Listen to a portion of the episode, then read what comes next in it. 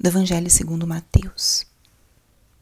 Naquele tempo, Jesus percorria todas as cidades e povoados, ensinando em suas sinagogas, pregando o Evangelho do Reino e curando todo tipo de doença e enfermidade. Vendo Jesus as multidões, compadeceu-se delas porque estavam cansadas e abatidas, como ovelhas que não têm pastor. Então disse a seus discípulos: A messe é grande, mas os trabalhadores são poucos. Pedi, pois, ao dono da messe que envie trabalhadores para sua colheita. E chamando seus doze discípulos, deu-lhes poder de expulsarem os espíritos maus e para curarem todo tipo de doença e enfermidade. Enviou-os com as seguintes recomendações: E diante as ovelhas perdidas da casa de Israel. Em vosso caminho anunciai: o reino dos céus está próximo. Curai os doentes, ressuscitai os mortos purificai os leprosos, expulsai os demônios. De graça recebestes, de graça deveis dar.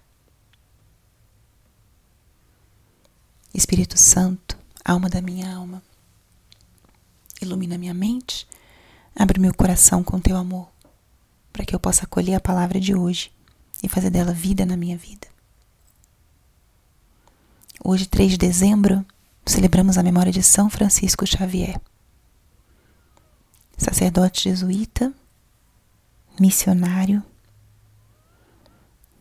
teve a missão de evangelizar as Índias, evangelizou os povos do Oriente e deixou um legado tão transcendente que até hoje ele é respeitado e venerado por homens e mulheres de diversos credos. Tamanha foi a marca de fé que esse homem deixou por onde passou. E celebrar a memória de São Francisco Xavier dentro do tempo do advento é para nós uma lembrança da força que tem o Cristo, a força que tem nosso Deus feito homem. São Francisco Xavier foi um jovem intelectual, estudioso, brilhante, que quando fez a experiência do amor de Cristo, transformou sua vida completamente. Francisco Xavier demorou para se converter, mas uma vez que se converteu, se transformou num grande apóstolo que desgastou sua vida para que Jesus fosse conhecido e amado. Tamanho foi o impacto do encontro pessoal que ele teve com Cristo nos seus exercícios espirituais, guiados por Santo Inácio de Loyola. Francisco Xavier é um exemplo de santo que se deixou polarizar pelo amor de Cristo.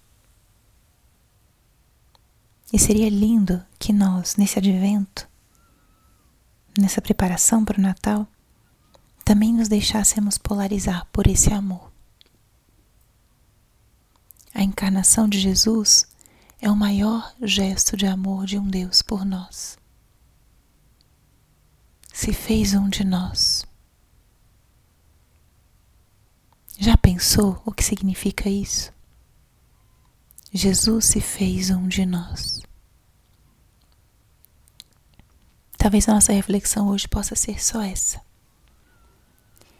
Jesus se fez um de nós. Como eu posso me fazer um com aqueles mais necessitados, com aqueles que convivem comigo diariamente e muitas vezes precisam do meu apoio, da minha atenção? Já pensei como eu posso reproduzir esse gesto de Cristo com aqueles que me rodeiam? Com os meus pais, meus amigos, meus filhos, meu namorado, meu esposo, minha esposa, aqueles mais necessitados, muitas vezes invisíveis. Jesus se fez um de nós e através disso transformou nossa vida.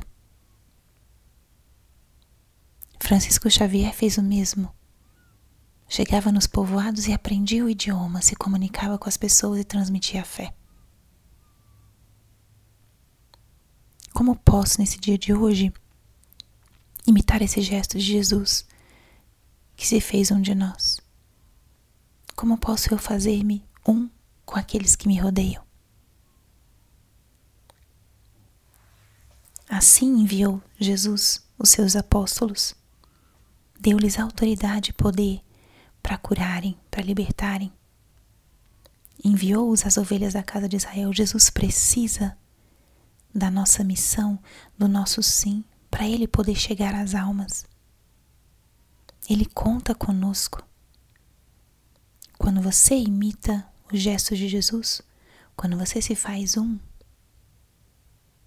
com aqueles que te rodeiam, você está sendo como Cristo para eles. Você, de certa forma, está acolhendo esse envio da mesma forma que os apóstolos acolheram naquele tempo. Façamos hoje esse exercício. Fazer-nos um com aqueles que nos rodeiam. Aproximar-nos e sermos nós instrumentos do amor de Deus para eles. Como Jesus se encarnou, que nós também façamos o exercício de nos abaixarmos e estarmos próximos daqueles que precisam. Glória ao Pai, ao Filho e ao Espírito Santo, como era no princípio, agora e sempre. Amém. Vem, Senhor Jesus.